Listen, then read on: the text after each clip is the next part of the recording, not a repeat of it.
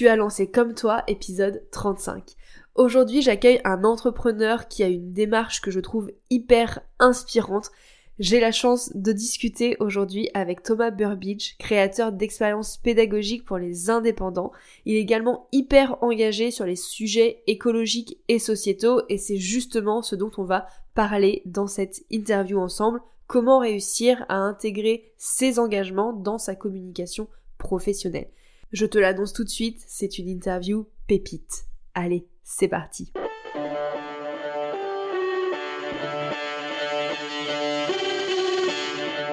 Hello, bienvenue dans Comme toi, le podcast pour créer une communication qui te ressemble. Tu veux attirer tes clients de cœur et vendre naturellement grâce à ta création de contenu authentique? Bouge pas, j'ai ce qu'il te faut. Je suis Clémentine et j'accompagne les entrepreneurs engagés à prendre leur place et faire entendre leur voix avec une stratégie de communication adaptée à elles et leur business. Et oui, il existe autant de manières de communiquer sur Internet qu'il y a d'entrepreneurs. Et c'est ce que je veux te montrer dans Comme toi. Chaque semaine, seul ou en compagnie d'entrepreneurs qui trouvent des clients avec leur contenu, je vais te donner les clés pour trouver ta propre manière de t'exprimer et rendre plus visible activité. Si tu cherches un endroit safe, sans injonction et en full transparence, tu l'as trouvé. Enjoy ton épisode.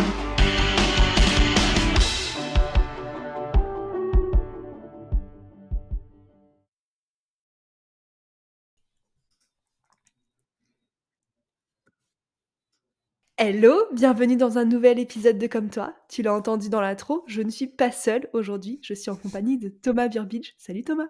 Hello Clémentine. Comment vas-tu? Écoute, je me sens vachement bien. Euh, il y a une belle énergie de la rentrée. Je ne sais pas si tu partages cette expérience, mais chaque fois à la rentrée, j'ai une belle énergie parce que je me suis bien reposé l'été et c'est un truc que je fais tous les étés, je me repose à fond. Et donc là, j'ai un peu euh, cette énergie-là avec en plus une couche de euh, vraiment une nouvelle, un nouveau chapitre qui commence pour moi dans mon aventure entrepreneuriale en ce moment. Du coup, j'ai vraiment cette impression de, wow, je suis au début de euh, une nouvelle, euh, une nouvelle aventure. Et c'est très plaisant comme sensation, euh, très goûtu.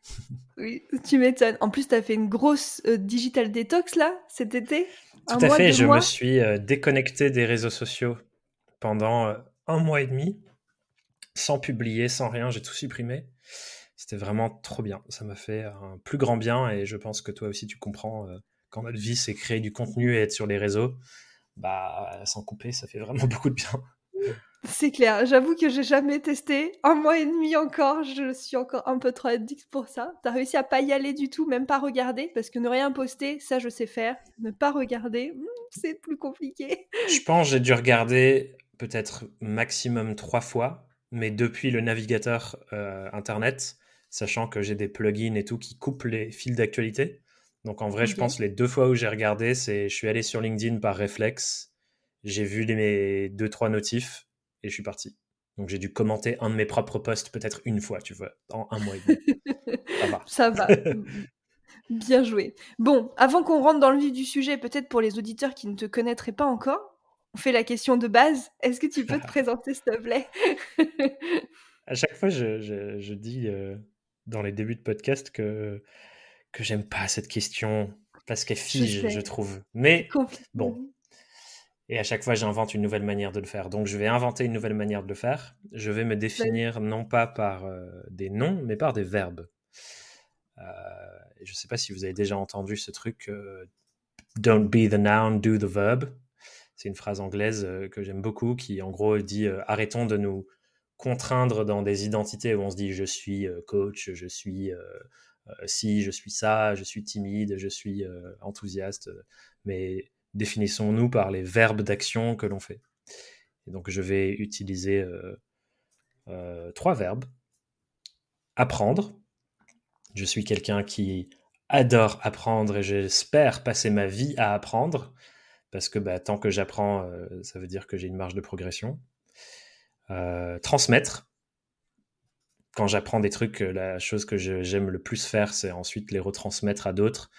Et j'ai l'impression que j'ai découvert un de mes, une de mes forces, une de mes facilités ou super pouvoirs, c'est euh, rendre plus simple à comprendre des choses complexes. Euh, et ça, c'est un truc que j'aime trop faire, c'est quand j'ai compris un truc que j'ai appris, chercher comment est-ce que je peux expliquer ça à d'autres personnes d'une manière plus simple que la façon dont on me l'a expliqué à moi. Donc ça, c'est quelque chose que j'aime beaucoup, beaucoup faire, donc le verbe transmettre. Et le troisième verbe, je pense que, tiens, je sais pas, j'allais dire, je pense que c'est créer, mais ça a peut-être évolué un peu parce que dans apprendre, transmettre, créer, il manque une grosse partie de mon identité quand même qui est euh, quelque chose un peu de l'ordre du militantisme. Bah voilà, le verbe, ça va être militer. euh, j'ai envie d'insuffler et d'incarner dans tout ce que je fais avec euh, ma vie avec mon travail ce questionnement euh, constant de comment on fait mieux et comment on peut changer les choses pour faire mieux selon certains critères. Il faut choisir les critères de comment on mesure mieux, mais dans ce cas, c'est plus d'épanouissement humain, euh, plus de protection de nos écosystèmes les plus importants comme euh, l'écosystème naturel, euh, ce genre de choses. Donc ouais, on va dire apprendre, transmettre, militer. Voilà qui je suis. Parce que ça tombe exactement dans le sujet de notre podcast aujourd'hui, puisque notre gros sujet, ça va être de voir comment justement on arrive à communiquer son militantisme, son engagement comme pro, en fait, finalement, comment on fait pour lier les deux? Euh, avant qu'on rentre dans ce gros sujet, euh, comme toi, l'objectif, c'est de montrer qu'il y a plusieurs façons de communiquer, qu'il n'y a pas qu'une stratégie, etc. Donc j'aimerais bien qu'on fasse un petit euh, retour en arrière et qu'on mmh. revienne au, début de la communication de Thomas et à quoi ça ressemblait? Comment tu as ah. commencé à communiquer autour de ton activité? C'était quoi ta toute première action de com? Eh ben, on va remonter encore plus loin, avant que je démarre mon activité, euh, enfin avant que j'ouvre ma boîte. Parce que les premières fois où j'ai commencé à communiquer, c'était pas sur ma boîte, mais c'était sur moi, ma personne. Et en fait, euh, c'est une histoire assez drôle qui m'a fait comprendre plein de choses après sur le marketing, sur la com, tout ça. Euh, elle se déroule au début de mon master. Donc, moi, j'ai fait mes études à, à Dauphine, à Paris, enfin la fin de mes études à Paris Dauphine, j'ai commencé en IUT GEA à Brive-la-Gaillarde au fin fond de la Corrèze. Euh, j'ai fait deux ans d'université là-bas. Et ensuite, je suis rentré en licence de gestion en alternance à Dauphine, à Paris. Et j'ai été euh, un, ovni qui arrive du fin fond de nulle part. Euh, et d'ailleurs, pendant le, l'entretien de recrutement, ils m'ont dit mais c'est où Brive? On n'a jamais entendu parler de ton truc. Quitter. Euh, enfin bref, ils m'ont un peu défoncé et j'ai dû un peu répondre et me battre pendant l'entretien pour me faire entendre. Et du coup, quand je suis arrivé en, licence en apprentissage à Paris, je devais trouver une boîte pour héberger euh, mon apprentissage et mon alternance. Et pendant toute la licence, j'ai galéré. Enfin, en gros, tu as une période avant laquelle il faut trouver ton alternance. Et quand tu viens pas de Dauphine, donc moi qui venais de l'extérieur, si tu trouves pas d'alternance, tu es viré direct. Alors ah que quand tu viens de Dauphine, ils te remettent en formation initiale et juste tu fais euh, classique tes cours et t'as pas d'alternance. Donc ils te gardent une place. Mais si tu viens de l'extérieur et que tu trouves pas de boîte, bah du coup c'est ciao bye bye. et donc moi, ouais, de ouf. Et c'était vachement stressant parce que du coup moi j'arrivais à Paris, c'était nouveau, enfin je découvrais euh, tellement de choses.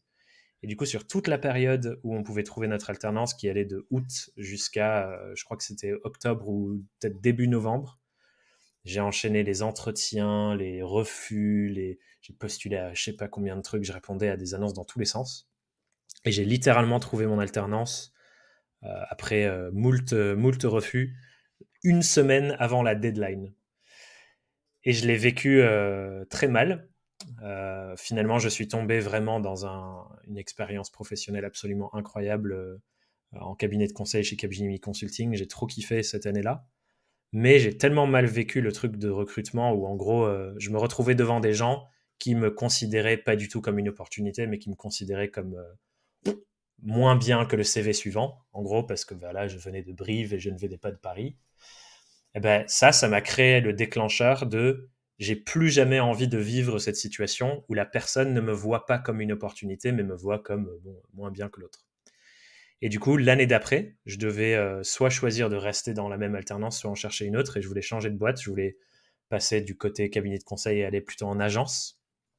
Et du coup, je me suis fixé comme objectif de ne pas répondre à une seule offre d'emploi et de retourner la balance et que les gens viennent me chercher plutôt que moi aller les chercher. Et chez Capgemini Consulting, j'avais passé un an à gérer euh, le, site, donc le blog, et la communication Twitter des consultants de la boîte. Donc j'avais passé un an à faire du journalisme sur Twitter, j'étais tout le temps en conférence, en séminaire, en truc, en train de dire ce que les consultants de la boîte étaient en train de dire et gérer leur compte et tout. Et je me suis dit, bah, je vais faire pareil pour moi, en fait. Et du coup, j'ai créé un site web euh, pour mettre euh, mon CV et mes compétences dessus, plutôt qu'un CV papier. Et ensuite, j'ai fait une campagne euh, publicitaire sur Twitter où j'ai listé toutes les agences de com de Paris et je suis allé leur envoyer des tweets tous les jours jusqu'à ce qu'ils me répondent sur moi, ce que je faisais, mon CV, je leur balançais des punchlines et tout. Et donc j'ai enchaîné ça pendant toute ma période de recherche jusqu'à ce qu'une agence que j'avais pas mis sur ma liste parce que je les connaissais pas me voit en train de faire ça, me contacte et me dit euh, j'ai vu ta campagne, on est en train de chercher la personne pour gérer les réseaux sociaux de l'agence. Normalement, on a déjà validé un alternant, mais je ne ferai mal mon travail si je ne te contactais pas pour t'avoir en entretien. Et du coup, j'ai fait l'entretien et au final, elle a dit non à la personne d'avant et elle m'a recruté moi à la place. Personal branding avant l'heure, quoi. Incroyable. Exactement, exactement. Incroyable. Et du coup, là, c'est, je sais plus quelle année, je pense de 2015-2016. Et ça, c'est la première fois où je me dis, waouh, la puissance du personal branding et euh, des réseaux sociaux. Du coup, j'ai envoyé zéro CV et j'ai euh, pris la place de quelqu'un qui avait déjà été recruté. Désolé à cette personne que j'ai jamais rencontré, je sais pas qui c'est. Mais euh, enfin voilà, j'ai inversé la tendance quoi. Aucun étude, enfin, je connais pas trop d'étudiants qui ont vécu cette expérience-là quoi. Donc c'est vraiment ça les débuts de la com sur moi en mon nom. Et depuis ça, j'ai jamais arrêté. Donc sur Twitter, toi, finalement, tu as commencé pour te faire connaître et te ça a commencé sur euh, ouais, ça a commencé sur Twitter et au bout d'un moment, j'ai lâché Twitter et je suis venu sur euh, les deux canaux qui sont les miens aujourd'hui, qui sont LinkedIn et Instagram. Mais, euh, mais ouais, mais c'était l'époque d'or de Twitter où tu pouvais rencontrer n'importe qui. Tu contactais n'importe quelle personne, elle te répondait. J'ai rencontré des gens de fous avec qui je renoue contact maintenant d'ailleurs, qui me voient faire ce que je fais aujourd'hui et qui me contacte et je dis bah tu te souviens peut-être pas mais à l'époque j'étais un petit étudiant et on a discuté sur Twitter et ah c'est très drôle. C'était la force de Twitter. C'est vrai que mon tout premier client je l'ai aussi trouvé euh, sur Twitter à la bonne époque euh, de Twitter. Maintenant j'ai complètement t'as commencé là-bas toi aussi? Euh, bah moi j'avais un blog personnel depuis depuis 2012 pour, pendant mes études, en fait, pendant toutes mes études. Et du coup, j'alimentais mon Twitter lié à mon blog euh, perso où j'étais invitée euh, dans mon petit coin de pays à faire des trucs. Et puis, bah, le jour où j'ai mis mon site en ligne euh, pour mon activité, je l'ai posté sur mon compte Twitter et du coup, des personnes qui me suivaient pour mon blog m'ont contacté. C'était quoi le sujet du blog? Enfin, désolé, peut-être que je, je renverse le truc, mais ça me rend curieux.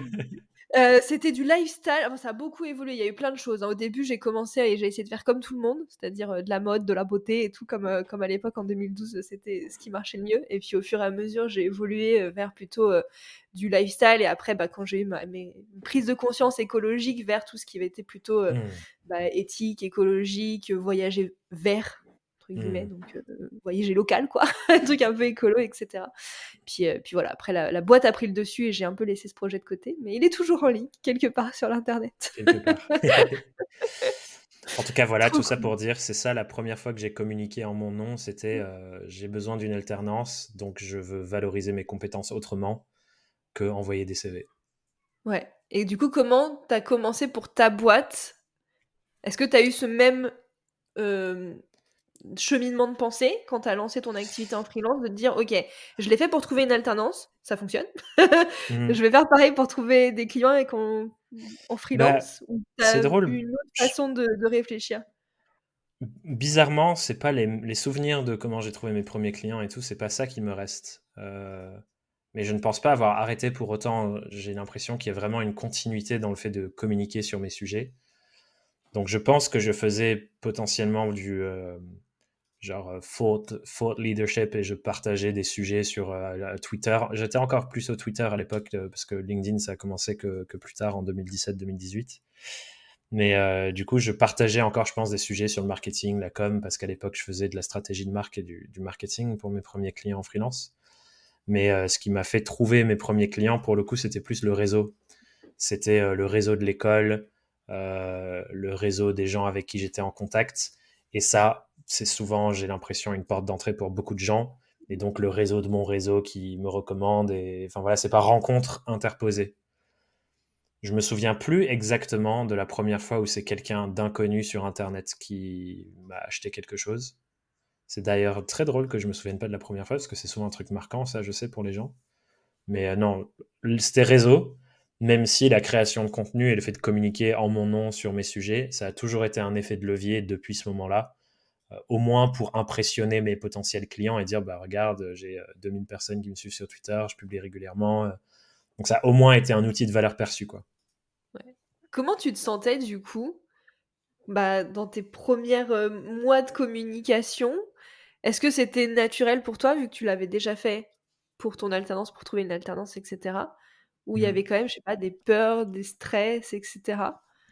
Mais en fait, euh, il y a deux choses. Je pense les premières fois que j'ai fait en mon nom, c'était même pas pour l'alternance, c'était quand j'étais euh, chez Capgemini Consulting. Et du coup, mon taf, c'était de faire du journalisme. Donc, en gros, j'avais pas cette peur qu'on peut souvent avoir qui est euh, je mets mon, expertise sur le truc, euh, qu'est-ce qu'il y a si je dis une connerie, machin truc. Là, j'étais vraiment juste dans un mode où je vais m'asseoir dans une salle, j'écoute des gens de ma boîte qui parlent de leur sujet et je dois capturer ce que eux disent en 3-4 phrases en une punchline pour leur Twitter. Et en gros, vraiment, je passais vraiment littéralement mes journées à enchaîner de salle en salle, de conférence en conférence, à faire ça pour le compte Twitter de la boîte et un ou deux comptes Twitter des, conférenciers qui étaient là. Et en fait, il y a un moment, un jour, je me suis dit, bon, je suis en train de faire la même chose sur trois comptes. Qu'est-ce qui se passe si je rajoute un autre et juste je mets mon nom dessus? En soi, ça change rien, tu vois. Je suis juste en train de dupliquer sur un autre compte et sauf que c'est moi qui en tirerai les bénéfices à terme. Et donc j'ai commencé avec ce, cette posture-là de journaliste. Un autre mot que j'utilise souvent quand, j'en parle aux personnes qui suivent mon travail et que j'essaye d'aider à se lancer dans le fait de communiquer sur eux, c'est de dire c'est la posture de l'explorateur. C'est de dire moi je sais rien, par contre je vais explorer le sujet et je vous ramène euh, les infos de ceux qui savent ou celles qui savent. Et donc j'ai fait ça au début. Ce qui m'a fait basculer ensuite dans le fait de ne pas parler des autres mais parler de moi, c'est cette colère euh, que je ressentais par rapport au, fait de rechercher mon alternance, j'étais en mode euh, putain, mais en fait, vous êtes relou à regarder un bout de papier, à me juger sur ça, sur trois lignes où il y a écrit euh, j'ai été en études dans telle ville et ça y est, c'est devenu le jugement de ma valeur. en fait, je suis pas d'accord. Moi, je vais définir ma valeur autrement et c'est cette colère qui m'a poussé à prendre la parole sur voilà ce qui je suis, voilà ce que je sais faire. Si vous n'êtes pas capable de me voir comme une opportunité, en fait, vous êtes des gros ploucs.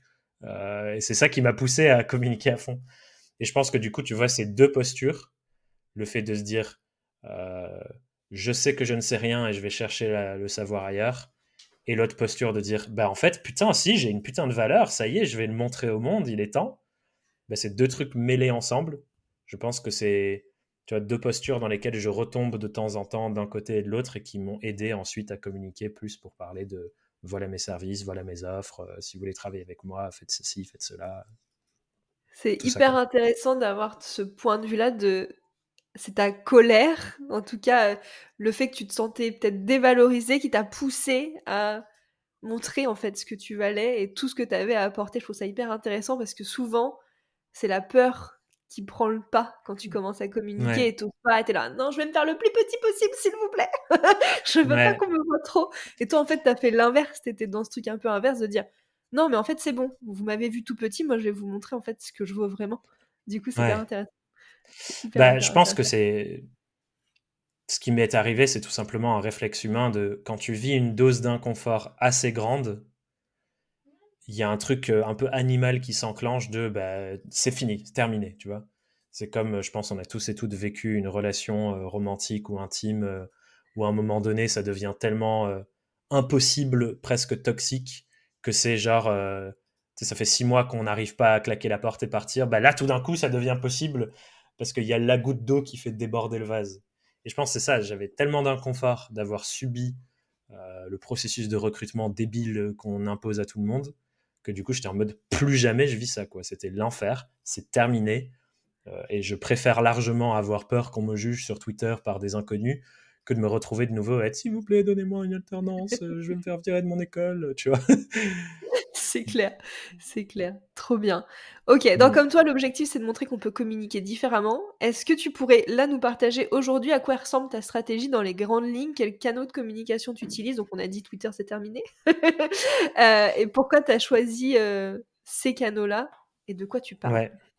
Est-ce que est-ce que tu veux que je parle spécifiquement de canaux de distribution, genre les réseaux sociaux, ou pas de recul sur la stratégie vraiment au sens global? Plutôt au sens global. Moi, j'aime bien dire que la stratégie de contenu, c'est pas que les réseaux sociaux, justement. Bah ouais, je... Le podcast, euh, c'est du contenu, le blog, c'est du contenu, la newsletter, c'est du contenu. Justement, c'est un peu mon cheval de bataille de faire comprendre aux gens que bah, c'est pas que Instagram et LinkedIn, le contenu. Bah, bien sûr. Du contenu autrement. Donc, au contraire, montre aux, gens qu'il n'y a pas que Instagram et LinkedIn pour communiquer. bah, trop bien. Et du coup, je te pose une autre question. Est-ce que tu préfères que je commence par le fond ou par la forme? C'est-à-dire, ah la stratégie de quels outils, à quel endroit et pour quelles raisons, ou la réflexion de stratégiquement qu'est-ce qui est bon que je dise en termes de contenu de fond, quoi. Eh bah, vas-y, partons sur le fond. D'habitude, on part sur la forme, et là, ça peut être intéressant de partir sur le fond. Euh, du coup, sur le fond, moi, j'ai envie. Un des buts avec notre boîte, c'est de créer la meilleure euh, expérience d'accompagnement et la meilleure expérience pédagogique possible pour les gens qui vivent l'aventure d'entreprendre seuls. Donc c'est des freelances, indépendants, auto-entrepreneurs, peu importe le titre qu'on se donne, mais où on est de façon prédominante seul dans notre boîte. Notre euh, conviction pour créer cette qualité d'accompagnement, c'est qu'on ne peut pas être siloté et on doit dézoomer pour regarder la grande image de ce que toi, Clémentine, tu vis dans ton aventure. Pour ça, du coup, on touche trois grandes disciplines qui nous semblent hyper importantes à marier. La première, c'est la théorie business. On parle de gens qui entreprennent. On est obligé de parler de euh, ce que c'est de créer, développer une entreprise sous toutes les facettes qui vont du, du juridique au marketing en passant par l'organisation, enfin tous ces trucs-là. Donc ça, c'est un premier pilier sujet. Le second, c'est un pilier développement humain. Clémentine, tu es un être humain, une être humain, tu as des émotions, tu as des ressources limitées, tu as un corps physique qui parfois est en bonne santé, parfois en moins bonne santé, il faut comprendre pourquoi. Enfin bref, tu vis une aventure humaine et tu n'es pas juste l'entrepreneuse qui exécute des tâches stratégiques. Euh, donc il faut marier les deux, l'humain, l'entrepreneuse, ensemble. Et voir que déjà, rien que ça, il y a une richesse quasi infinie de sujets d'exploration. Et ensuite, il y a un troisième pilier qui est le pilier qu'on appelle, nous, euh, dans notre jargon de la boîte, pensée systémique c'est de se dire, ok, oui, tu es un être humain, tu es une être humaine, mais tu fais partie de systèmes plus grands, plus complexes qui te dépassent. Et pour comprendre comment toi tu opères et ce que tu peux faire, on doit comprendre le système à l'intérieur duquel tu es, euh, qui est un système euh, patriarcal. Euh, capitaliste. À, capitaliste, à plein d'endroits malheureusement très inégal. Enfin voilà, il faut comprendre toutes ces mécaniques systémiques pour comprendre comment aider une personne. Tu vas pas du tout aider une femme qui pendant toute sa vie on lui a appris à être petite, être jolie, à pas te faire trop de bruit, à pas trop hausser la voix, que un mec qui a été récompensé à briller toute sa vie et à être le plus fort, le plus grand, le plus intelligent. Tu peux pas accompagner ces deux personnes à prendre la parole sur les réseaux sociaux de la même manière. C'est pas du tout les mêmes problématiques que ces deux personnes rencontrent. Donc ça c'est nos trois piliers. Et donc dans le fond de ce qu'on raconte, pour euh, trouver une patte unique et une manière unique de nous exprimer, on cherche toujours à allier ces domaines entre eux euh, et à tisser des liens entre euh, la théorie business et la pensée systémique ou le développement humain et la théorie business. Enfin voilà, on essaye de marier ces choses-là pour que, un, ce soit unique parce qu'il y a très peu de personnes qui prennent le temps de dézoomer. On a une société qui fonctionne beaucoup en silo, donc on reproduit ça dans notre manière de communiquer. Ah ben non, moi je traite que spécifiquement des gens qui font du SEO, et c'est top parce que du coup, les gens qui font ça, ils creusent vraiment loin. Mais nous, la posture qu'on prend, c'est de se dire, on va regarder vraiment la grande image et on va marier ensemble des sujets qui sont quasiment jamais mariés ensemble, ce qui donne des nouveaux points de vue qui, à mon sens, aident beaucoup les gens à changer leur manière de penser et à se faire du bien tout en avançant dans leur projet. Donc ça, c'est le fond de comment est-ce qu'on essaye d'identifier des sujets qui nous semblent pertinents. Euh, et un exemple que je peux te donner du coup, c'est euh, le mariage entre la prospection, donc euh, comment est-ce que je vais développer des nouvelles relations commerciales avec des personnes qui ne me connaissent pas, et la culture du consentement, qui est un objet d'étude féministe de comment est-ce qu'on prend davantage soin des besoins et des limites de chaque être humain dans nos interactions. Et quand on marie les deux, ça fait un truc complètement nouveau parce que personne n'a jamais pris culture du consentement et prospection pour les marier et dire ah, il se passe quoi si je les mélange ensemble tu vois? Ça, c'est le fond de ce sur quoi on essaye de communiquer.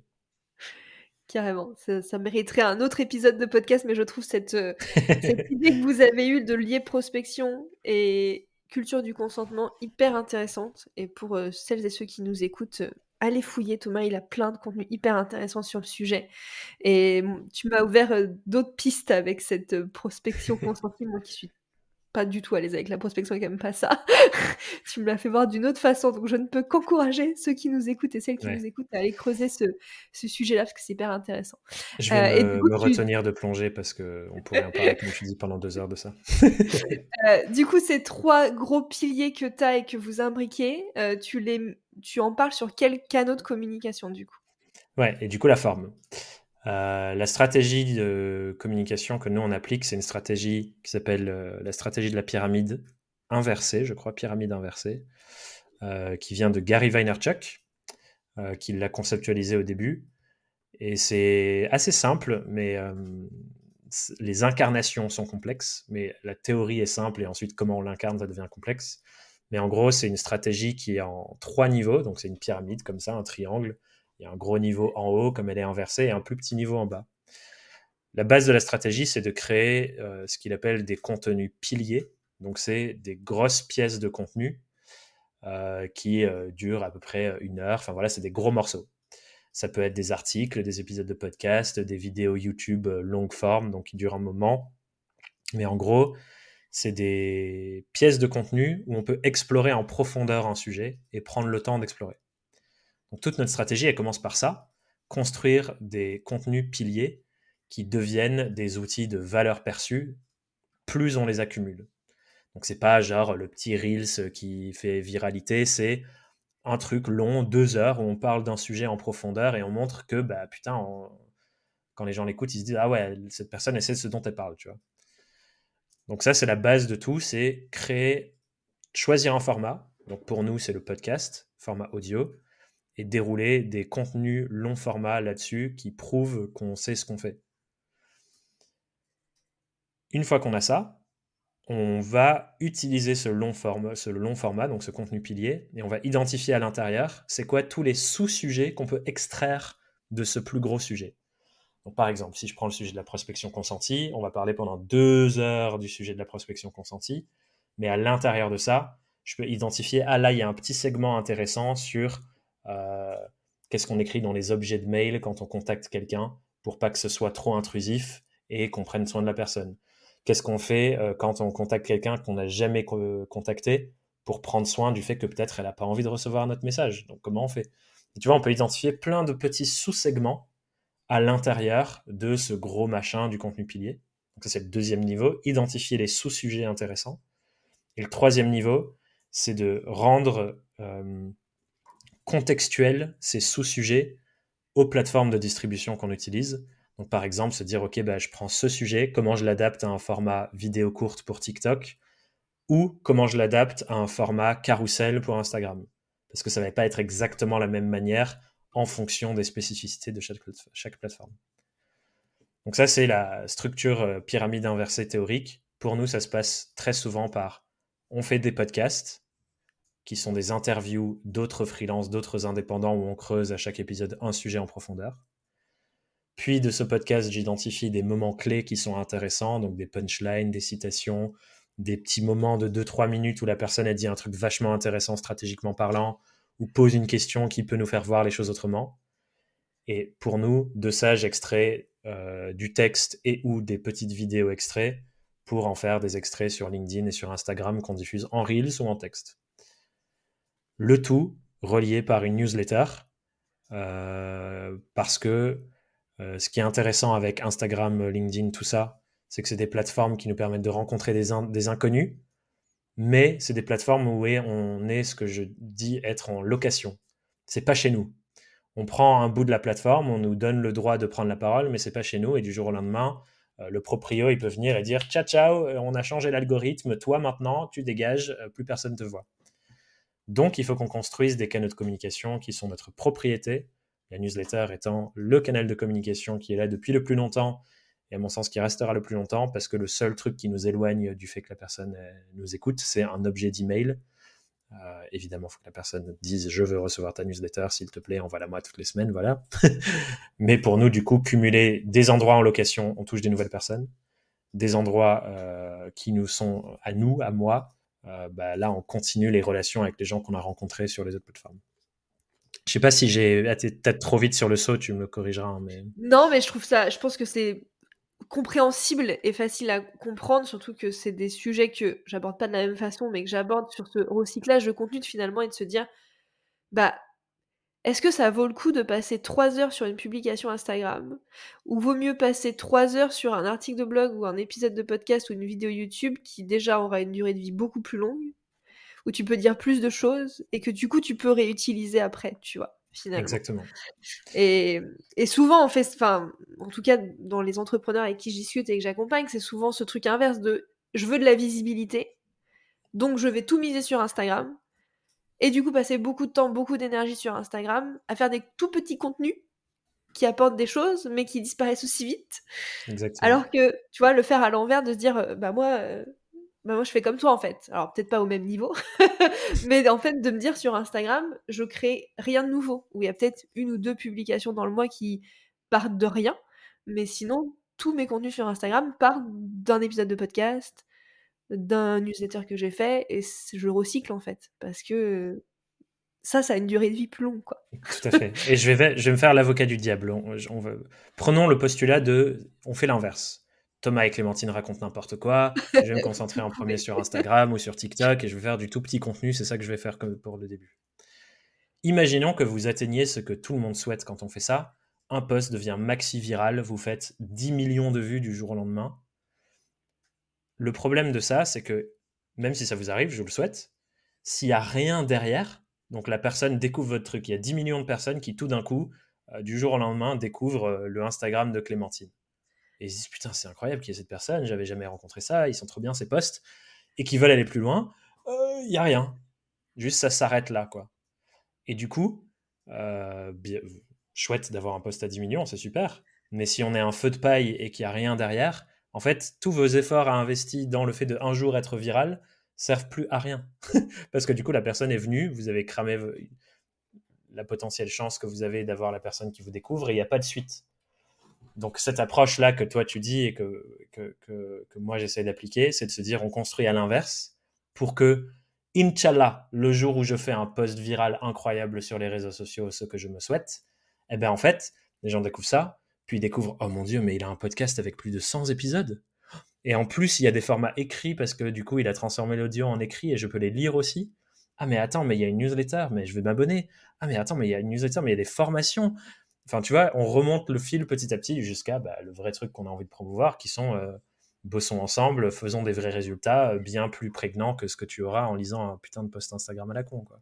C'est clair. Amen. Je n'ai rien à rajouter. Amen, exactement. Du coup, même si ça marchait de faire se concentrer que sur Insta, tu vois, ce qui, même si ça fonctionne et on devient viral, en fait, on se tire presque une balle dans le pied parce qu'on n'a rien d'autre à montrer derrière. On commence par le côté remontons petit à petit, tranquillement, on construit notre valeur perçue dans le temps, euh, on n'a pas besoin d'aller vite. J'ai jamais été viral depuis que je crée du contenu sur Internet, donc 2017-2018. Jamais un seul poste qui est devenu viral. Aucun.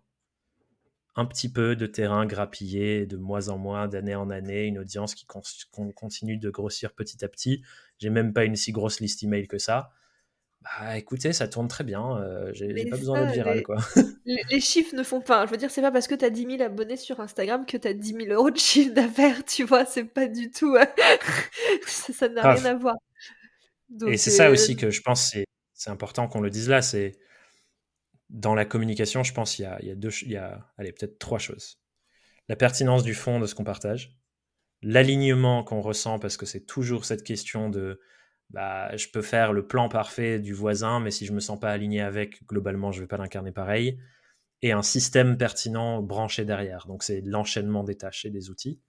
Et des outils et des choses. Enfin, bref, que la personne, elle ait un cheminement logique pour euh, vous découvrir, créer du lien avec vous, euh, s'intéresser davantage, avoir une première conversation, euh, recevoir une proposition. Enfin, voilà, ça, c'est un système à construire. Si on commence que par la visibilité et qu'on se concentre que sur ça, bah, il n'y a pas de système derrière. C'est Ah, on m'a découvert et je suis parti dans la nature. Terminé. c'est ça, parce que c'est si rapide finalement. Je veux dire, faire un Reels viral, c'est pas si compliqué si tu as les codes, si tu connais bien. Euh, je suis tombée il n'y a pas si longtemps sur un post d'une entrepreneur que je suis, repartagé par ma meilleure pote sur son compte mmh. perso, qui n'est pas du tout entrepreneur, je veux dire, qui, mais parce que c'est un Reels drôle, etc qui parle à tous les êtres humains. Du coup, oui, ça a fait des milliards de vues. mais en fait, ma meilleure pote, euh, elle s'en fout complètement de ce que fait cette personne et de ce qu'elle vend. Et du coup, elle a trouvé ça rigolo, mais dans les deux secondes après, elle l'avait oublié, tu vois. Donc la question est, est-ce qu'on a envie de ça? Ouais, C'est aussi, tu vois, avoir ce truc de confiance de pourquoi je poste, pourquoi je fais du contenu, pourquoi j'utilise des ressources? Et ça va me faire une bonne transition. Parce que toi, c'est quelque chose qui est important pour toi. Euh, tu l'as dit tout à l'heure au début de cet épisode, le mmh. militantisme, ça en fait partie. Et pour moi, c'est quelque chose que tu fais hyper bien et tu m'inspires beaucoup sur le sujet. Je pense que je ne suis pas la seule. Mais tu arrives à le mettre dans tes contenus mmh. professionnels, tu vois, tes engagements écologiques, sociétaux, etc. Pourquoi pour, c'est important pour toi de l'intégrer dans ta com professionnelle? Ouais. Je pense que la réflexion, elle me vient. Donc, on est dans notre brique pensée systémique là. Ouais. Pour ranger les choses dans les bonnes briques. Un truc qui me parle énormément et que j'ai observé fois et fois encore sur cette pensée de dans quel système on s'intègre. On vit notamment en Occident, chez nous en France, aux US, en Angleterre, etc., dans des euh, écosystèmes médiatiques. Constamment, toute la journée, sur euh, partout autour de nous, on reçoit des messages médiatiques de l'extérieur qui petit à petit nous conditionnent. Et la beaucoup de choses qui sont aujourd'hui nos désirs, nos rêves, nos idées, nos envies, c'est pas les nôtres en fait, c'est des graines qui ont été plantées par les films qu'on a vus, les musiques qu'on a écoutées, euh, les gens qu'on a vus sur Internet, sur Instagram, etc. Et du coup, l'écosystème médiatique qui nous entoure a une influence énorme sur dans quelle direction est-ce que euh, moi je mène ma vie, mais les communautés humaines mènent leur vie ensemble? Un exemple, je pense, qui va parler à beaucoup de gens de, notre génération. Je suis né en 94, j'ai grandi avec ce rêve et cet idéal de faire un tour du monde en me disant, le jour où j'aurai réussi ma vie, c'est quand je pourrai me financer le tour du monde en avion, aller voir tous les pays et toutes les cultures. Et quand j'aurai fait ça, presque tu vas cocher tous les pays que je peux visiter dans le monde. Ah bah ça, c'est une vie bien remplie, tu vois. Tu, tu grattes la petite carte du monde. Euh. Exactement. J'ai grandi avec ce désir et ce rêve. Mais c'est pas le mien. C'est parce qu'on m'a vendu ça comme un idéal de vie. Aujourd'hui, quand on sait euh, ce que tous les scientifiques disent sur à quel point il faut drastiquement réduire nos usages de l'avion, qui est une abomination écologique, est-ce que je peux encore maintenir ce rêve? Non. Et ce qui m'a beaucoup aidé justement pour faire face à cette, euh, tu vois, cet affrontement euh, idéologique en moi, enfin ce truc en moi, je me suis dit, mais en fait, c'est pas mon rêve. C'est le rêve de la société qui a créé ça dans les écosystèmes médiatiques, à la télé, les films, etc., pour que j'ai ce désir qui devient un désir qui crée de la consommation, d'une industrie et de rémunération, etc., etc. Et tu vois, comprendre ça, ça m'a fait me dire, ok, c'est quoi un des, un, des actes les plus militants que je peux faire? C'est occuper l'espace médiatique. Et c'est pour ça que je cherche à le faire de manière aussi massive. Euh, comme tu disais tout à l'heure, peut-être je le fais pas à ton échelle. Moi, c'est un truc, je le pense vraiment en mode, il faut que je sois là massivement parce que je me raconte l'histoire que bah, si moi je prends pas cette place, quelqu'un avec des valeurs qui me semblent moins importantes pour l'humanité et le bien-être des gens va le faire à ma place. Eh ben, pousse-toi de là, je prends ma place, quoi. Et c'est pour ça que c'est aussi important pour moi de me dire, OK, euh, l'écosystème médiatique doit être occupé par ces valeurs-là, par ces messages-là, par le, euh, consentement, l'écologie, euh, les luttes contre les inégalités sociales, enfin toutes ces choses-là. Et puis revoir un, un autre... T'en parlais dans un contenu, je sais plus trop comment tu l'avais tourné, mais de montrer un autre, euh, un autre possible et montrer d'autres rêves. Oui. Euh, comme tu disais, là, ce rêve de faire le tour du monde en avion, etc. C'est, je pense, effectivement quelque chose que notre génération a beaucoup nourri, euh, parce que c'est ce qu'on voyait, etc., etc. Et de montrer d'autres rêves que d'autres possibles sont possibles et qu'on peut faire d'autres choses et que c'est tout aussi bien et que bah, par exemple la, la, maison qui est en train de monter Kylian la maison des créateurs je crois que ça s'appelle comme ça Tout à fait, ce projet incroyable et, et, je trouve que c'est important de montrer d'autres univers d'autres possibles pour montrer qu'il n'y a pas qu'une façon de faire et qu'il y a comme plein de rêves je trouve ça hyper intéressant de. Et ça, ça passe par la création médiatique, du coup. C'est-à-dire que tant, tant, que ça, c'est pas documenté, c'est pas mis euh, dans un écrin sexy qui donne envie, eh ben, on peut pas avoir ses rêves. On est privé de ses rêves. Et je trouve ça euh, triste. D'enrober, euh, d'enrober ses nouveaux rêves, quand même, dans de la communication, et de quand même bah passer par, par peut-être des choses qui nous semblent mauvaises, entre guillemets, mais quand même de le faire pour avoir cet espace-là. Bah, après, tu vois, c'est un débat qui est fascinant sur. Euh, comme moi, je trouve fascinant en tout cas. J'ai beaucoup moi, j'ai grandi euh, en Dordogne avec des parents un peu hippies. J'ai beaucoup de potes qui sont euh, très hippies, alternatifs, voire qui veulent sortir du système et ne même plus être reliés au système financier, etc. enfin, beaucoup de potes, j'en ai, j'en ai quelques-uns, quoi. Et du coup, je traîne un peu dans ces écosystèmes. Et j'ai souvent ce débat fascinant sur un monde beau, c'est un monde où il n'y a plus le marketing et le côté pécunier du capitalisme de Jacques Emule et je vends et les finances et tout ça. Et certes, en mode si on claque des doigts et on peut supprimer toute la merde qui est associée avec ça, why not? En revanche, si on veut transitionner vers ça, eh ben il y a un côté où euh, battons-nous à armes égales en fait. Et personnellement, moi je suis inspiré par me dire ok, si j'utilise les codes qui sont utilisés pour des raisons spécifiques, parce que ça parle à notre psyché, ça parle à notre psychologie, ça parle à nos biais cognitifs. Mais si je suis capable de comprendre ces codes-là et de les infuser avec ce que je pense être euh, des, aspirations bienveillantes pour tout le monde, genre moi j'essaye vraiment de filtrer mes décisions par est-ce que ça me fait du bien, pas que à moi, mais à tous les êtres humains et à notre écosystème qui nous héberge, donc euh, cette merveilleuse planète et j'ai des cases que j'essaie de cocher pour mes prises de décision. Si je coche ces cases-là, a priori, je suis pas encore corrompu. Parce que je sais pas, un jour peut-être que je serai corrompu, on ne sait pas, je peux pas prédire le futur. Je mets en place ce qu'il faut pour ne pas le devenir. Mais je me dis, ok, bon ben voilà, je peux utiliser ces codes euh, sans euh, m'en vouloir, euh, de manipuler, parce qu'en fait, j'oriente vers une direction qui me semble plus saine pour nous et pour la planète. Et ça, c'est un, débat qui est fascinant parce qu'on pourrait se dire non, il faut absolument pas, on veut rompre avec ces codes, ne pas les utiliser. Je pense qu'il y a un entre-deux à trouver, mais tu vois, par exemple, euh, faire un putain de documentaire incroyable ou un film sur un écolieu pour donner envie aux gens de vivre ça. Mais moi, je suis en mode, mais je signe direct, quoi. Et évidemment, peut-être que, enfin, pour moi, ça a du sens dans l'écosystème euh, médiatique de faire ça.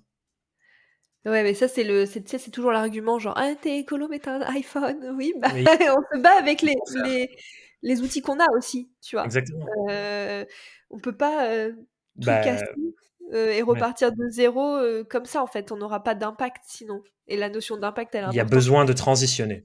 C'est ça. Il y a besoin de transitionner et on peut déconstruire les systèmes qui nous font aujourd'hui être dépendants du fait d'avoir un iPhone pour que demain, on n'en ait plus. Oui. Mais du coup, peut-être que ça passe par avoir un iPhone aujourd'hui, quoi. Ça. On n'en est pas encore dans l'après, on en est dans le pendant, en fait. C'est ça qu'il faut arriver à peut-être euh, comprendre. Qu'est-ce que toi, du coup, tu as envie d'apporter euh, aujourd'hui à cet écosystème entrepreneurial en partageant bah, voilà, tes convictions, peut-être casser des pensées systémiques qu'on pourrait avoir, ou en tout cas proposer d'autres solution.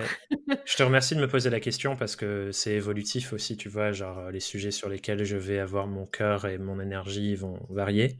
En ce moment, ma petite obsession, c'est euh, d'essayer d'arriver à faire basculer le, la, la, conscience collective de notre écosystème entrepreneurial euh, solo entrepreneur, quoi, de la pensée individualiste qu'on nous a vendue toute notre vie. On nous a entraîné à être de plus en plus les super-humains qui s'en sortent tout seuls, j'ai besoin de personne, vers la pensée de notre interdépendance et que la victoire, elle est collective, elle n'est pas individuelle.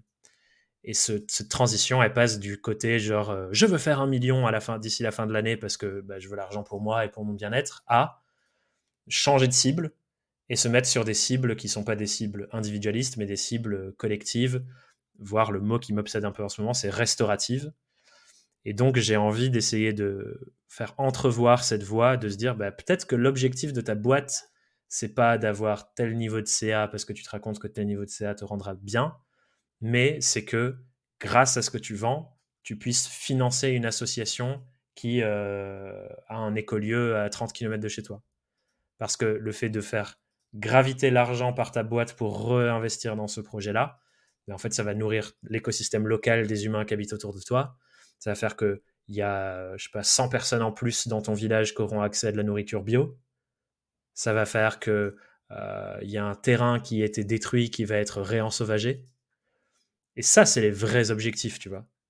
Et je suis en train d'essayer de construire euh, la méthodologie, la pensée, euh, les envies, les désirs pour que notre écosystème de gens qui se lancent euh, pour plein de raisons personnelles de base, mais qui découvrent des raisons plus grandes après, se disent, ben en fait, ouais, il y a un projet à côté de chez moi, je peux devenir la personne qui finance l'intégralité du projet grâce à ce que je fais via ma boîte. Et c'est pas obligé d'être énorme, tu vois, ça peut être 30 balles par mois, tu vois. Mais 30 balles par mois pour certaines assos, ça fait un atelier en plus, 10 personnes recrutées en plus, et puis 30 euros en plus, donc 60 l'année d'après par mois, eh ben, tu vois, et ça peut faire un effet de boule de neige. Et ça, on est capable de le faire avec nos entreprises, ça, tu vois. Ouais, mais c'est pas c'est pas un discours commun et courant. C'est vrai que dans notre écosystème entrepreneurial, ou en tout cas la grosse majorité des gens qu'on voit sur LinkedIn et Instagram, euh, exactement, dans les écosystèmes médiatiques. exactement. C'est plutôt effectivement, comme tu dis, ce truc de très individuel de je veux faire des sous, je vais atteindre mon objectif de chiffre d'affaires pour vivre une vie de rêve. Et très bien, chacun encore une fois ses envies, ses objectifs et. Et d'ailleurs, ce qu'il veut. Mais mmh, effectivement, c'est cool d'avoir euh, ce, ce, ce paradigme-là de dire ok, bah en fait oui, je veux gagner des sous, mais je veux pas forcément gagner des sous parce que je veux m'acheter un sac Prada ou que sais-je, ou en acheter plusieurs. Je veux gagner des sous pour pouvoir le redistribuer derrière, ou en tout cas investir dans des assos ou dans des entreprises sociales, écologiques, etc., qui pourront euh, avoir un impact peut-être plus large aussi. Vas-y, je t'ai coupé, tu voulais dire quelque chose. Non, t'en fais pas, t'en fais pas. Je... C'est un sujet qui m'anime, tu vois. Donc, euh, quand tu parles des gens qui veulent faire un million pour vivre leur vie de rêve, souvent c'est quelque chose qui est ensuite outillé Regarde comme j'adore ma vie, je sais mieux les choses que toi, tu es une sombre merde, achète ma mon truc, tu vois. Oui, c'est vrai. Ça, devient l'arme. Et en fait, ça aussi, il faut qu'on en sorte. Tu vois, c'est pas le combat de qui aura la meilleure vie et je vais t'enseigner à avoir une meilleure vie. C'est le combat déjà de comment on fait pour tout survivre à toute la merde qui nous arrive. Déjà, un. Pour ça, il faut qu'on sorte un peu du truc individuel parce que je m'en bats les couilles que tu aies plusieurs millions sur ton compte bancaire ou la trésor de ta boîte. Euh, quand, quand, le blé cramera, le blé cramera et on pourra plus rien manger, tu vois, ça changera rien. Euh, donc déjà sortir de ce paradigme-là, mais effectivement ensuite comprendre comment moi je l'incarne pour moi, quoi. Ce truc de...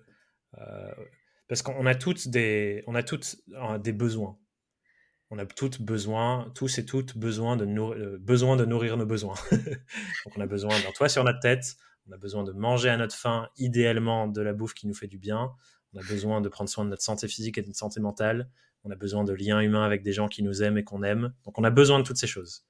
Et tant qu'on est dans euh, la, la peur de ne pas les avoir ou dans la lutte pour les avoir, donc les gens qui sont par exemple au RSA ou au chômage ou ce genre de choses qui arrivent juste pas à s'en sortir avec l'inflation en plus, bah, évidemment qu'ils peuvent pas penser à ces sujets, tu vois. Non, c'est clair. C'est juste normal. Donc ça, c'est déjà la première truc. Exactement, c'est la première case à cocher. Donc quelqu'un qui est en plein dans le début de son activité, qui galère, euh, qui arrive même pas à se verser de salaire et qui se paye pas et qui dépend de euh, Pôle Emploi ou de son conjoint, sa conjointe pour survivre. Bah, c'est évident que euh, vous n'êtes pas au stade de, redistribuer des finances pour restaurer les, les, les environnements autour de vous. D'ailleurs, parenthèse, pour moi, ça, c'est un argument indispensable pour lequel on devrait avoir un revenu universel ou que nos politiques devraient se pencher sur ce sujet parce que une fois que nos besoins primaires sont nourris, ça ouvre ce que je trouve fascinant chez les êtres humains, qui est cette volonté de contribuer mm. et de donner aux autres et d'aider, de trouver sa place.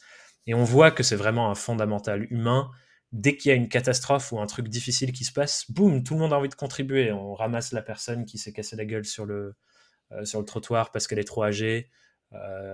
on aide nos voisins, c'est inondé chez eux, on garde leurs meubles. Enfin, tout le monde déclenche ce truc quand il y a besoin de le déclencher. Donc, juste bah, créons les conditions pour que ce soit déclenché tous les jours, en fait, tu vois. ouais, mais on s'entraînerait trop, on serait trop fort. bah ouais. Et du coup, nourrir les besoins primaires de tout le monde. Et ensuite, tout le reste devient possible. Et là, on a tous et toutes des choix à faire selon ce qui nous inspire, ce qui nous parle. Et moi, une question que j'aime bien poser en ce moment sur ce sujet, c'est si tu as envie de mettre ton entreprise au service de restaurer des écosystèmes qui t'entourent, donc des écosystèmes humains, naturels, etc., lesquels t'inspirent et lesquels sont directement reliés à ton quotidien? Parce que du coup, c'est encore mieux si ça te nourrit toi-même.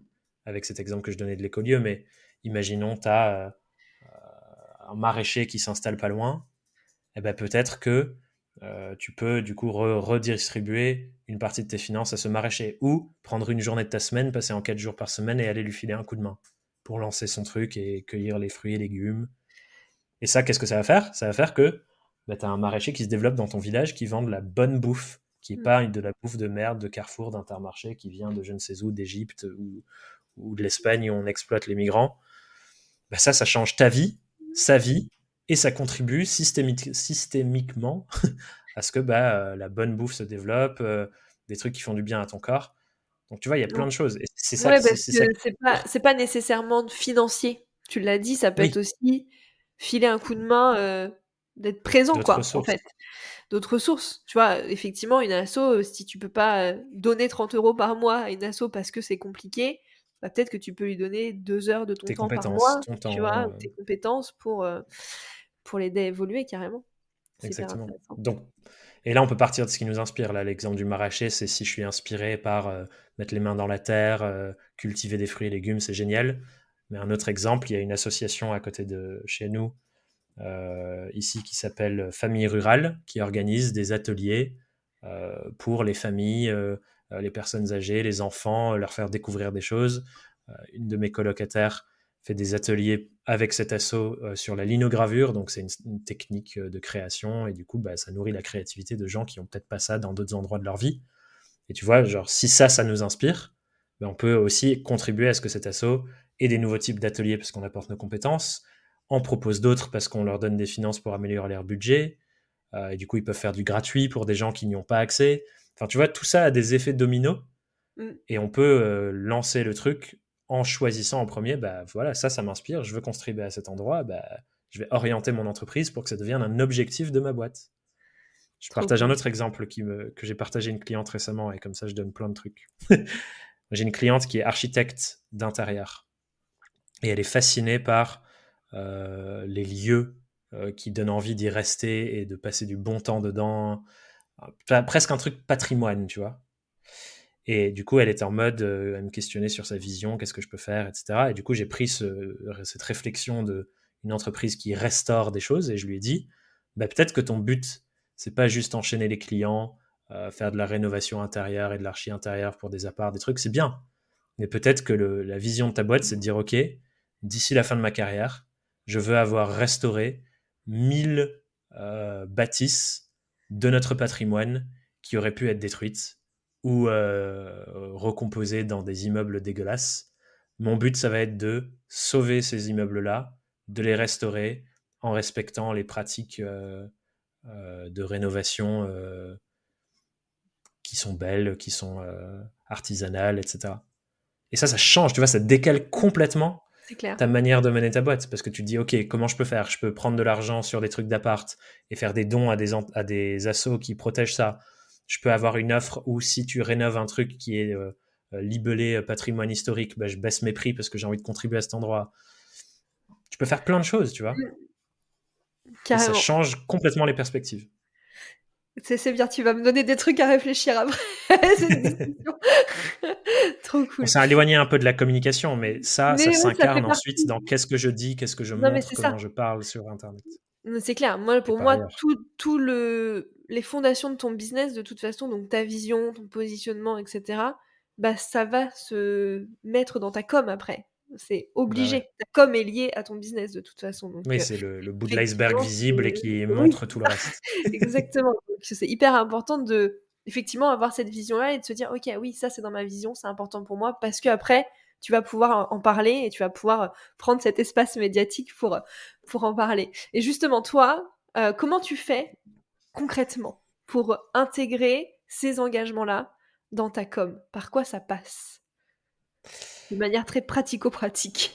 ouais, grave. Bah, déjà, ça passe par apprendre, dans le sens où, euh, pour relier les sujets, je suis obligé de baigner tout le temps, tout le temps, tout le temps dans comprendre ces sujets. Donc, euh, je passe beaucoup de temps à essayer de mieux comprendre et me documenter sur l'écologie, euh, le féminisme, enfin voilà, toutes ces causes qui me tiennent à cœur. Et souvent, des choses que je vais lire ou capter, ça va déclencher un truc dans ma tête. Et après, je pense que c'est aussi, à force de me pousser à faire ça, mon cerveau, il a commencé à fonctionner comme ça, de deux pièces du puzzle, je peux les associer ensemble. Donc, je vais lire un truc sur le consentement, euh, euh, le fait que on respecte jamais les limites des gens. Dans ma tête, ça va faire putain, mais c'est exactement ce qu'on fait quand les gens nous appellent euh, et nous demande pas notre autorisation. Est-ce que vous êtes disponible? C'est genre, hé, salut, je suis Orange, j'ai une nouvelle proposition pour euh, votre euh, box. Est-ce que ça vous intéresse? Genre, en fait, demande-moi si j'ai envie, tu vois. et donc, moi, ça, connecte dans ma tête. Donc, déjà, juste passer ma life à consommer, puis créer des espaces où je ne consomme pas et où je laisse les neurones de ma tête faire le travail de se connecter. Donc, c'est ce qui se passe sous notre douche ou quand on va marcher et qu'on arrête enfin de consommer des choses, bah, il se passe des connexions. Et après, j'essaye de toujours faire ce travail. J'ai mon puzzle. Euh, théorie business, développement humain, pensée systémique.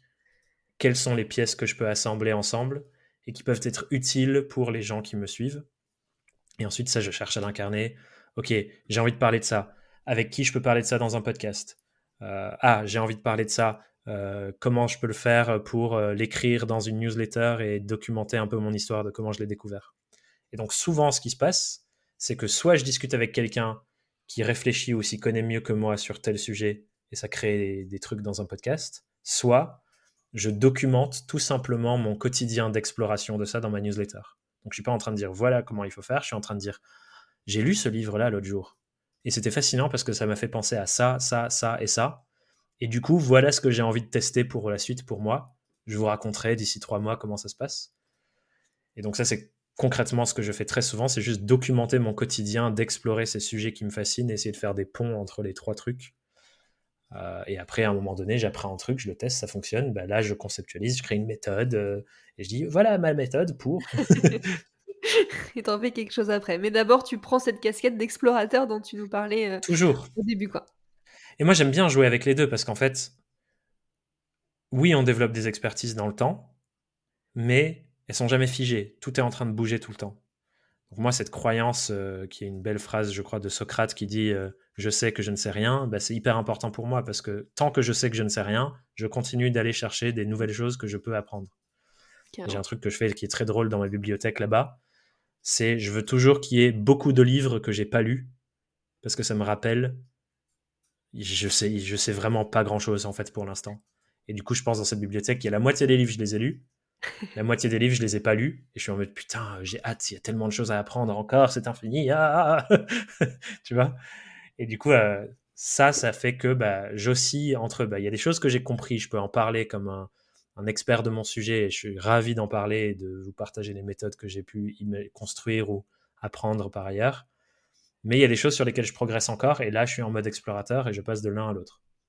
Et c'est riche, tu vois, c'est cool. On se remet en question, on se challenge, on s'arrête jamais sur nos lauriers. Euh, et puis tu sors, de cette, euh, tu sors de cette posture de l'expert, de, de sachant. Moi je sais, moi je sais, moi je sais. Vas-y, je te sers ce que je sais et puis prends-le comme ça. quoi. Je trouve ça plus intéressant de pouvoir avoir euh, effectivement ce... J'explore, j'essaye. Peut-être ça marche, peut-être ça marche pas, peut-être j'aime bien, peut-être j'aime pas. On voit ce que ça donne quoi. De ouf. Sachant que en plus, moi ce que j'aime beaucoup dans la forme que prend notre business, et je pense que c'est une vraie chance, c'est que c'est devient... Euh, enfin, ma boîte et ce qu'on fait avec la pédagogie et tout, c'est devenu une sorte de plateforme qui me permet de explorer n'importe quel sujet de manière légitime. Donc si j'ai envie de me faire un deep dive dans euh, la philosophie hédoniste, hédoniste pendant euh, trois mois, bah je sais que je vais trouver des trucs intéressants à dire ah ouais mais ça en fait ça me fait penser à pourquoi c'est important de bien cibler notre clientèle et cibler petit et pas parler à tout le monde et, je renforce même les choses où je pensais être expert et avoir fait le tour de tout. Je vais trouver un truc quand je vais lire de la philo ou de l'écologie ou de la permaculture ou du féminisme ou de la science-fiction. Je vais me dire putain, mais ça, c'est une autre manière de parler de ce truc dont je parle depuis six ans et ça renouvelle les choses encore, tu vois.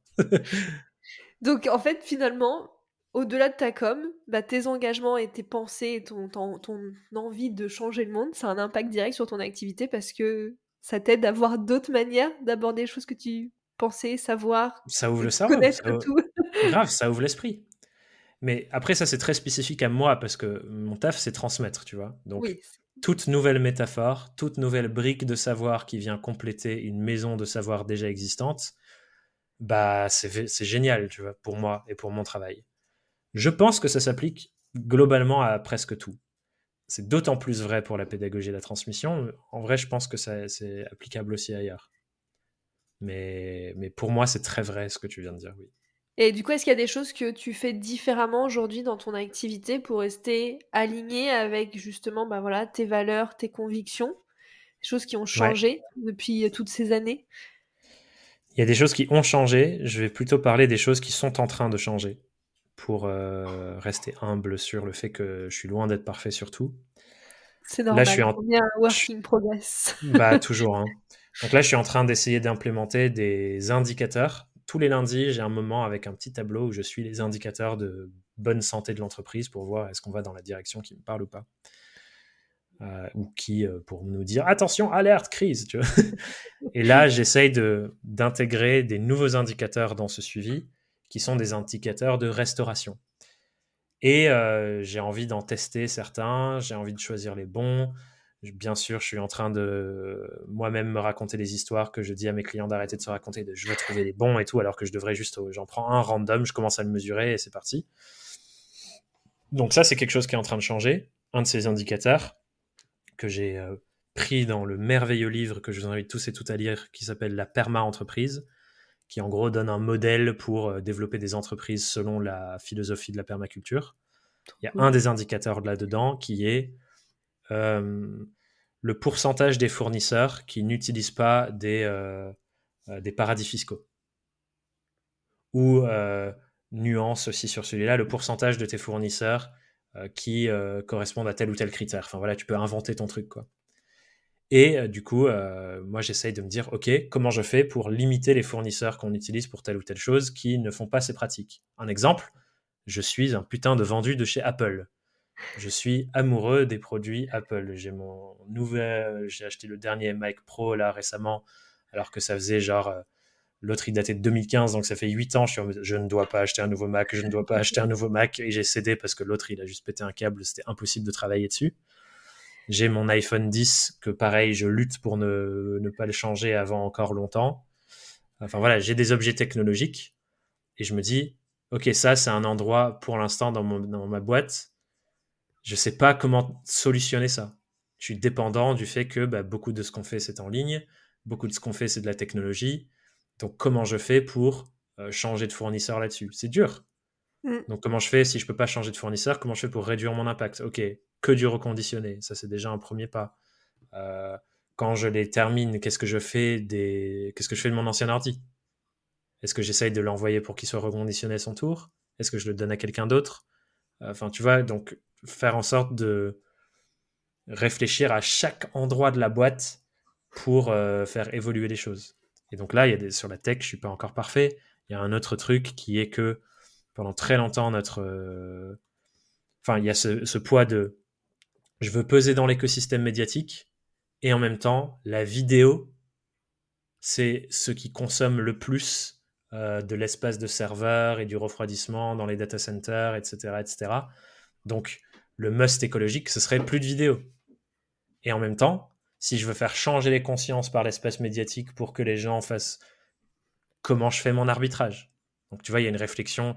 Euh, j'ai eu plein de discussions fascinantes avec Alexandre Dana de Live Mentor, qui est un bon copain, qui fait aussi beaucoup de formations en ligne, c'est que de la vidéo et tout, où on, lui réfléchit et moi je réfléchis en le suivant à peut-être forcer à regarder les vidéos en moins de 720p. Tu, tu, tu hmm. filmes même plus en, plus, plus, tu vois. Oui. Des, fois, t'as pas besoin. Je veux dire, ça dépend tu jamais besoin, en vrai. À part si c'est au cinéma, tu vois. Ouais, c'est vrai, oui. Euh, regarder deux têtes qui bougent comme ça. Euh, ouais, c'est vrai que t'as pas besoin du 4K, hein. non. T'as pas besoin de voir mon bouton sur mon nez, tu vois. Donc, tu vois, toutes ces réflexions, c'est des arbitrages à faire parce qu'il n'y a pas de blanc-noir, ça c'est bien, ça c'est pas bien. Mm. Et ça, c'est des endroits où j'essaye de, de vraiment mesurer qu'est-ce qui est important pour nous et comment est-ce qu'on mesure que ça marche. Et pas que je suis en train de dire, oui, mais non, mais nous, euh, euh, on pèse sur l'écosystème médiatique, donc il faut qu'on fasse de la vidéo et que je mesure pas ça, tu vois. Ça se trouve, c'est juste un biais cognitif, je me raconte, pour légitimer le fait de pas faire les efforts de réduire la vidéo.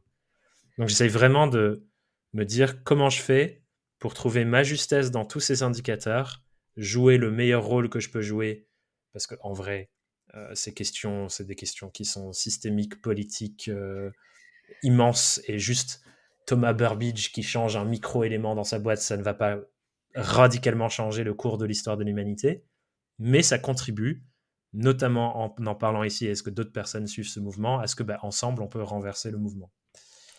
Donc voilà, là je progresse à cet endroit, c'est loin d'être parfait surtout, j'ai une marge de manœuvre qui est encore, je pense, à 99,99999% de faire mieux. Euh, j'essaye.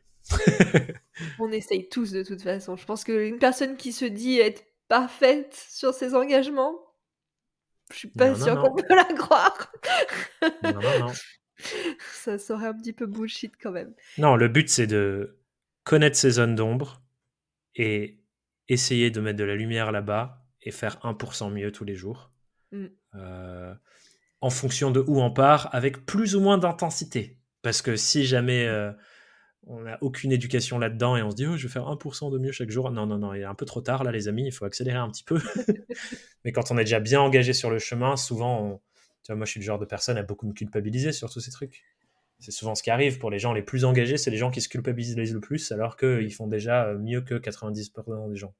Ouais, moi j'avoue, j'ai réussi à prendre on a le droit, 1% par jour. moi j'ai réussi à prendre ce recul-là, parce qu'au tout début de ma transition, euh, zéro déchet à fond, je regardais tout. Et puis dès que j'étais en, avec du plastique, oh là là, mais quelle horreur, mais quelle horreur. Je suis une mauvaise personne. C'est une catastrophe. J'arrive à avoir un hein. peu de recul à me dire, ok, Clémentine, tu prends pas l'avion, t'as pas de voiture, tu étais végétarienne. J'ai déjà un impact qui est quand même ultra faible par rapport au reste euh, des Français. Exactement. Déjà, juste pour prendre les Français. Donc, ok, si j'achète une bouteille de soda une fois tous les trimestres, c'est pas la fin du monde. Tout en contribuant à ce que les sodas de merde disparaissent et qu'on puisse plus les acheter de toute façon. oui, tu n'auras pas de tentation comme ça. Exactement, c'est la, meilleure écologie, c'est quand euh, les problèmes n'existent plus. C'est clair. Dernière question avant qu'on conclue, enfin pour conclure plutôt, est-ce que du coup tes prises de position tes prises de parole sur tes positions, ça a changé quelque chose, dans, dans ton business et avec euh, le développement de ton business Est-ce que ça t'a permis de trouver des clients qui étaient bien plus alignés à toi qu'avant, peut-être? Tu connais la réponse, Clémentine. Oui, je connais la réponse. Tu connais la réponse. C'est le plus gros, le plus gros cliché qu'on peut dire sur ce sujet, qui est le plus vrai, mais comme c'est un cliché et que tout le monde le dit, le plus sous-estimé c'est que plus on est franc et franche, plus on va jusqu'au bout de ce en quoi on croit et qu'on l'assume et qu'on le porte, plus les gens qui sont pareils vont nous rejoindre. C'est vraiment le truc le plus. Je pense, je pense que tout le monde l'a déjà dit sur ton podcast. J'ai pas écouté tous les épisodes, mais je suis sûr que tout le monde l'a déjà dit à un moment donné. C'est le truc putain de vrai quoi. Pourquoi? Parce que on aime partager notre monde et notre vie avec des gens qui nous ressemblent. On aime être avec euh, Seth Godin, qui est le pape du marketing, dit People like us. We like people like us. Mm. On fait les choses comme les gens qui font les choses comme nous. C'est clair. Donc, pour les clients, c'est évident. Mais est-ce que niveau opportunité, parce que j'ai revu ça tout à l'heure là sur Instagram avant qu'on enregistre cet épisode, tu vas voir le ministre bientôt. La ministre, la ministre, Madame la ministre. Je ne sais plus, ça change tout le temps, je ne sais plus euh, qui est qui, mais la ministre, tu vas voir une ministre quand même. Parce que tu as pris cette position, parce que tu as pris la parole. Ça vient de là. Bah, tu sais ce que. Tu pas eu cette opportunité. Bah, ça vient. Donc, la ministre des PME, ça vient du fait qu'on a participé l'année dernière au salon de la micro-entreprise, le salon SME. j'ai développé une relation trop chouette avec le patron du salon des SME qui fait plein d'autres choses, qui s'appelle Alain Bosetti. Je ne sais plus comment il... Si, je sais comment il m'a rencontré. C'est quelqu'un, c'est Emilien Pécoul, le CEO de Super Indep, qui est une boîte qui fait des trucs trop bien pour aider les freelances sur leur administratif, la TVA, etc., qui a pris un stand au salon SME. Il a parlé de moi à Alain, qui est le boss du salon SME, qui m'a contacté en disant euh, on a envie de faire des trucs avec les gens qui sont euh, créateurs de contenu et tout, euh, qu'est-ce qu'on peut faire Viens au salon, prends un stand, ramène tes potes, voilà. Et du coup, j'ai tellement bien fité avec Alain que pendant le salon SME l'an dernier, il m'a dit euh, prépare-toi, il y a la ministre qui arrive, je vais aller la chercher, je te la ramène pour que tu la rencontres. et, ça, je pense que oui, il y a un côté parce que bah, ça faisait un moment que moi je disais euh, sur les réseaux, euh, voilà, depuis longtemps, la tagline que j'utilise, c'est je veux faire du statut indépendant, un statut reconnu, respecté, valorisé en France. Tu vois, il y a un côté un peu combat politique derrière ça presque. Carrément. Du coup, il me l'a présenté. L'année dernière, j'ai eu un rendez-vous au ministère des Finances avec son équipe pour dire comment on peut s'aider comment on peut euh, faire des trucs ensemble. Donc eux, ils m'ont dit que leur gros problème, c'est on est un corps de l'État. Globalement, l'État n'a pas une super réputation. Donc, on a du mal à avoir les infos du terrain et à faire redescendre et remonter l'info. Donc, tu vois, en gros, c'est euh, on n'arrive pas à avoir des vrais gens qui vivent vraiment le truc, qui nous disent comment ça se passe. On a des sondages, des études, mais c'est pas genre quelqu'un qui nous dit avec ses émotions. Et on a du mal à faire redescendre l'info quand on sort des trucs y a plein de choses géniales que euh, le ministère des, PME a mis en place depuis euh, les dernières années pour nous. On n'est même pas au courant, tu vois, parce que juste, on va pas se taper le blog euh, du site économie.gouv. qui fait ça Personne fait ça. Donc, ils m'ont, ils m'ont dit, des gens qui, comme vous, c'est hyper précieux pour faire graviter l'info entre. Et du coup, cette année, au salon SME, je me suis dit, bah, ils m'ont dit ça l'an dernier, on n'en a pas rediscuté, mais cette année, je vais venir avec un putain de dossier et leur dire, voilà ce que les gens disent et demandent. Je vous donne le dossier. C'est notre communauté. Ça fait un an euh, euh, depuis la dernière fois qu'on a parlé. Voilà ce que les gens demandent. Et effectivement, le fait que je porte un peu cet étendard et que très peu de gens euh, prennent ce, rôle un peu lobbyiste pour les freelances, tu vois, ça fait qu'il y a des gens qui, se mettent autour. Et ils sont en mode putain, c'est trop bien, merci de faire ça. Et moi, je suis trop content, ça me fait trop kiffer, ça attire du monde. Euh, ça attire d'autres opportunités derrière, effectivement. Mais, euh, mais pour la faire, refaire une réponse courte à ta question, est-ce que j'attire des gens plus sur mesure? D'année en année, je suis ébahi par les gens qui viennent dans nos programmes, nos coachings, euh, notamment le programme SURF, qui est notre programme sur deux ans. De plus en plus, c'est des gens où je me dis, mais où étais-tu toute ma vie Genre, je suis tellement heureux de bosser avec toi. Là, il y a quelqu'un qui a rejoint le programme cette année. Il y a plein de profils, mais je vais en prendre un seul. Elle a passé sa life à bosser dans les ONG internationales sur les sujets de euh, la, famine, euh, la gestion des eaux, tous ces trucs-là. Puis elle a arrêté ça parce qu'elle a fait le fameux burn-out militant dans les ONG. Et elle a commencé à bosser sur le sujet des tiers-lieux en France, qui est un sujet hyper émergent dont l'État s'empare aussi pour créer des tiers-lieux. Et elle bosse là-dedans, elle fait euh, les relais avec le national, elle bosse dans un tiers-lieu en présentiel. Et là, elle est là en mode, voilà, euh, j'ai fait tout ça, euh, mais j'en ai le cul, je m'épuise tout le temps à me perdre dans mon envie de militer. Et du coup, je bosse trop, je me fatigue, j'ai envie de prendre du temps pour moi, être plus rentable, bref, j'ai besoin d'aide. Et elle, elle vient dans le programme Surf, tu vois. Et je me dis, mais merci, merci d'être là, quoi. Et je préfère largement bosser avec une personne comme ça que un dev qui dit euh, moi j'ai envie de, de créer euh, la prochaine intelligence artificielle, tu vois, genre j'ai bah OK, super. Désolé, je suis désolé que tu sois inspiré par ça pour l'instant. J'espère que tu auras des rêves plus utiles pour la planète demain. Euh, j'ai pas envie de travailler avec toi, désolé. je comprends. Trop cool. Merci Thomas pour cette conversation qui a été euh, hyper riche et hyper inspirante. J'espère que celles et ceux qui nous écoutent ont été autant inspirés que moi. Assumer ses engagements pour transformer profondément le monde du travail. J'adore et j'espère euh, vraiment que tu vas pouvoir prendre encore plus de place sur l'espace médiatique pour faire entendre tout ça, pour bah, repenser nos, modèles, euh, modèles, de réussite. Et, j'espère que celles et ceux qui nous écoutent auront aussi envie de prendre la parole à leur tour pour faire porter leur message et pour se faire entendre. Parce que, comme tu l'as dit, c'est important qu'on puisse diffuser euh, ces messages-là d'engagement, qu'importe notre niveau de militantisme, mais en tout cas de, partager ce qu'on a à partager. Je vous mettrai tous les liens pour retrouver Thomas et aller découvrir tout son contenu en description de cet épisode. Et si cette discussion bah, vous a plu, partagez-la, faites-la entendre oui. de vous. Prenons de l'espace médiatique, les amis. Grave. Merci, merci encore Thomas. Et celles et ceux qui m'écoutent, on se retrouve la semaine prochaine pour un nouvel épisode. Salut tout le monde. Merci Clémentine.